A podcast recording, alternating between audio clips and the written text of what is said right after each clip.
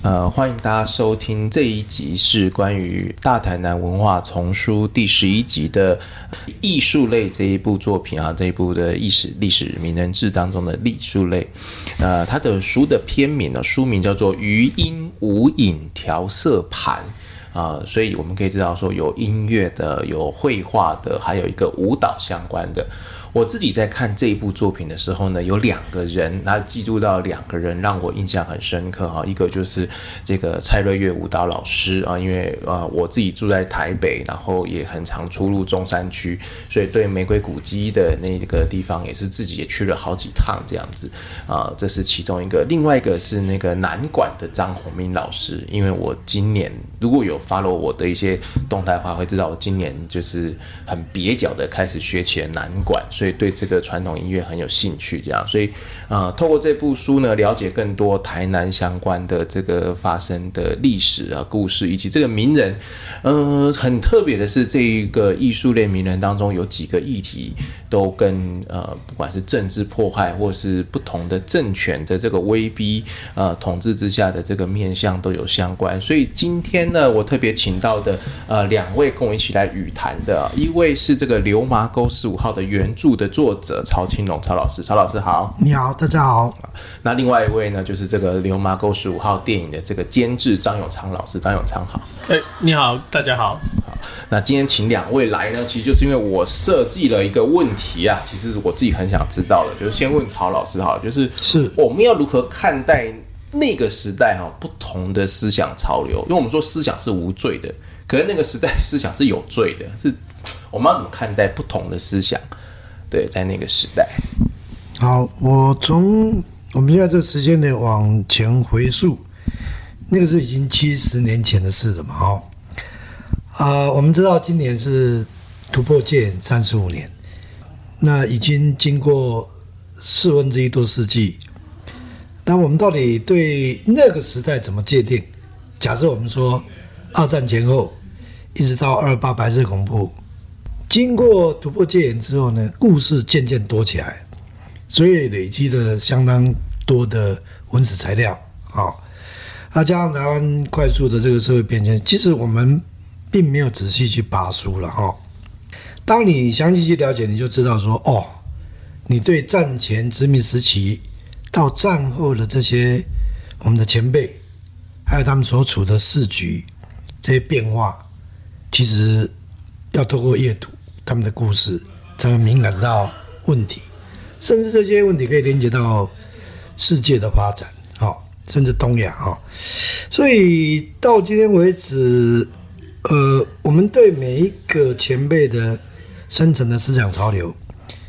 并没有办法仔细的重新认识。这是我二十多年来采访那么多白色恐怖受害者的一个深深的感受了哈。我们的多数的阅听者或者是其他阅读人，某种情况都会受制于已经存在的，或者甚至更严重讲是长期白色恐怖这种封闭言论的既定的论述，这恐怕我们都还没有警觉到，所以要辨别那个时代的思想光谱，或甚至是政治行动，我认为啦，必须再重新重构 （reconstruction） 好。二八或白色恐怖重要事件的这些细事，就电影分享常常被问到：你们电影讲太少左翼，那应该讲多少？然后刚好的问准，那讲对或不对，还是要左翼也要跟政治呼应？我，这越讲越麻烦啊！所以电影不是讨论思想的好的媒介吧？我们应该请公共电视呢多一点给左翼去辩论这些思想的机会，哎。当然，这是一个方法哈。我的回答这一题先到这里，对吗？好，谢谢，谢谢，谢谢曹老师。对啊，其实就是我们现在看电影，或是其实看小说、看漫画，我们都很怕呃被教育，就我们怕是在上课，我们很怕看到就是要他一端着一个架子要教你说这个是历史，我们就会离那个作品很远很远很远。好，那还好，就是流麻沟十五号，他用一个呃我们。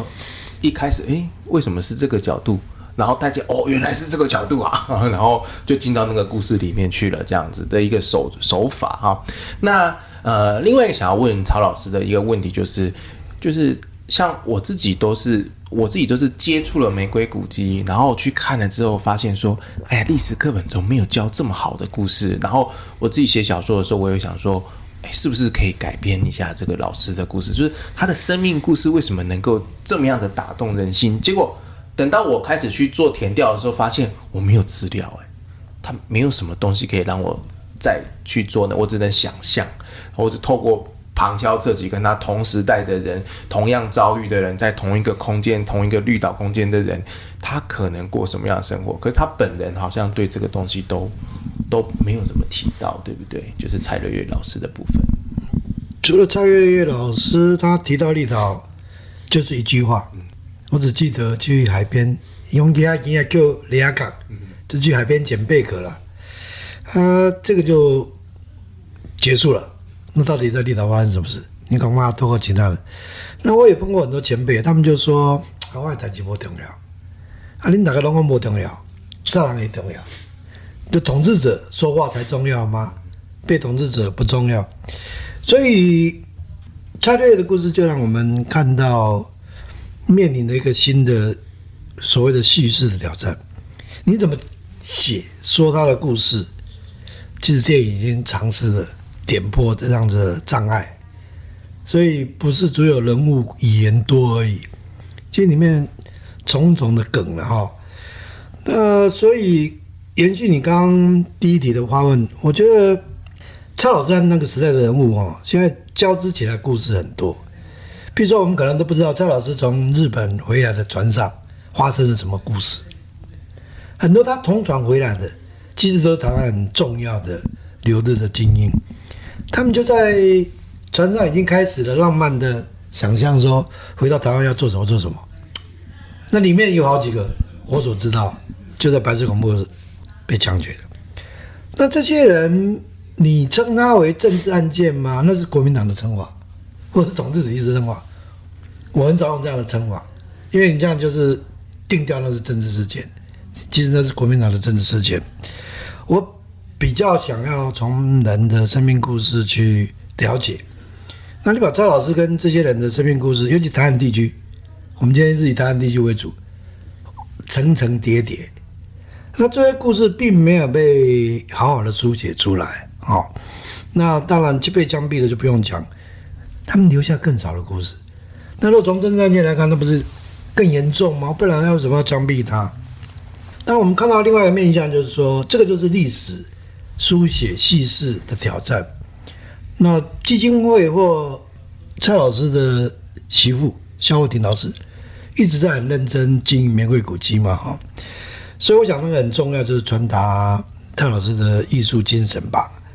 那在我来看，这个也是打动人心的公共历史行动。嗯，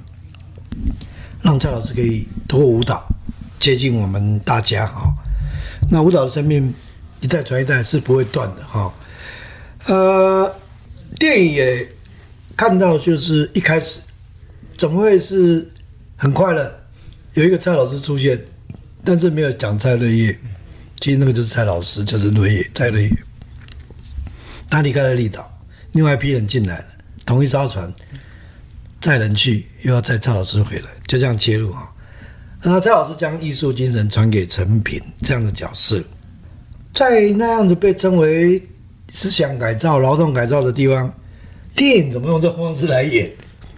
还要展现艺术传承的手法，难怪为卓一说他不政治正确，好，是不是这样子？我不知道啊。但不管怎么样，电影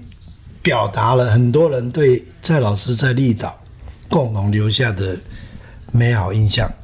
这一点电影应该某种程度传达到了。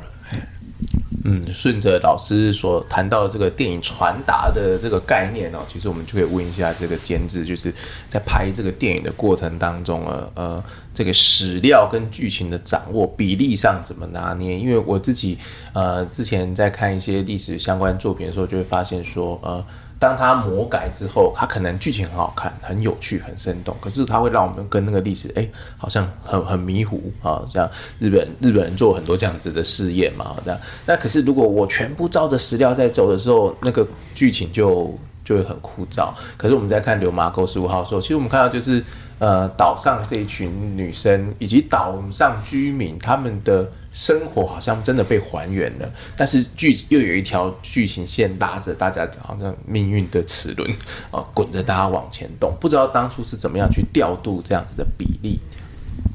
呃，其实与与其说调度，我们应该是还是抓着呃三个女孩的故事线的脉络去往前走。那这三个女孩怎么形说，其实就是透过《流氓哥十五号》这一本口述历史里面记载的六个阿嬷，去分别放入到三个女生的角色，然后再加上呃其他，包括像澎湖的岐山事件啊。等等外围的一些呃故事，然后也把它放到角色里面。呃，我们确实在呃针对口述的时候，其实有些时间没有办法真的问到他的这个生命故事。那就像蔡瑞月老师，其实呃我们在电影里面所传递的，我我我记得在剧情的安排，呃，他在这个。晚会上的那个舞蹈，其实我们也不是透过蔡瑞月老师，当然不是透过蔡瑞老师口述，我们反而是透过蔡国林前辈告诉我们他记忆最深刻的晚会的过程。我们把它改编成成品的那个状态。那那个晚会的过程，其实，在漫画的这个部分，其实也被呃透过漫画的方式表现出来。那所以呃，有些时候我我们确实比较难，因为因为这些政治受难者前辈，他有些他自己本身自身的事，他可能不太愿意陈述。可是透过其他的呃。跟他有同时在那个生命历程，呃，经历过的人，可能就可以补足那一段。可是因为电影的改编或是漫画的演绎，其实它又是另外一个媒介，所以我们通常还是会先回到我们要说一个怎么样的故事，然后回到角色上，然后透过角色的故事，再来把我们这些史料的内容去做堆叠跟。跟铺排，因为我们很清楚，我们不是在拍纪录片，我们还是在拍一部商业电影，而且是比较像台湾历史史诗般的电影。对，就是像我们这一册啊，艺术类这一册名人，其实跟文学类的那一册艺术名人有一个很大共同的特点，就是呃，经历那段历史的人，他如何用创作、用作品，然后。他可能表达不是什么，就像刚刚曹老师讲，他根本不是政治，那是他的生活，他就遭遇到这样的东西，他就看到哦，王尼亚苏也福尔摩沙这样，所以在艺术类里面，其实有一段话，就是那个张宏明老师，他从泉州来台湾教南管，结果他来台湾，然后就一九就遇到一九四九，就回不去了，回不去之后，他再回去的时候已经四十年后，然后看到他竭力多年，但是都不在身边的妻子，两个人在田中央相拥而泣。那我们说这是政治还是历史？不是，这他的生命故事。这是这个艺术家是，然后他在台湾的时候，他就是呃，把他的这种心思就放在南管上面，然后很多艺术家就把他们心思放在舞蹈上面。所以，我我相信蔡老师他在 Q 雷亚卡，他可能 他可能一边拿 Q 拿来熊攻下一个舞步啊，下一个舞作 啊，他的脑袋可能在那个世界，所以。你问他到底他的肉体在做什么？他可能就是 Q 雷亚卡，是 他可能在他的舞蹈世界里面、剧作世界里面这样子，对，很美，嗯。那今天很谢谢请到曹老师啊，跟张坚志来一起来我们分享这个大台南历史，呃名人志当中的艺术类啊，然后从艺术改编的角度，改变历史人物的角度来让我们观看历史的另外一个方法。那相信呢，也会有更多的创作者可以透过大台南这个文化丛书的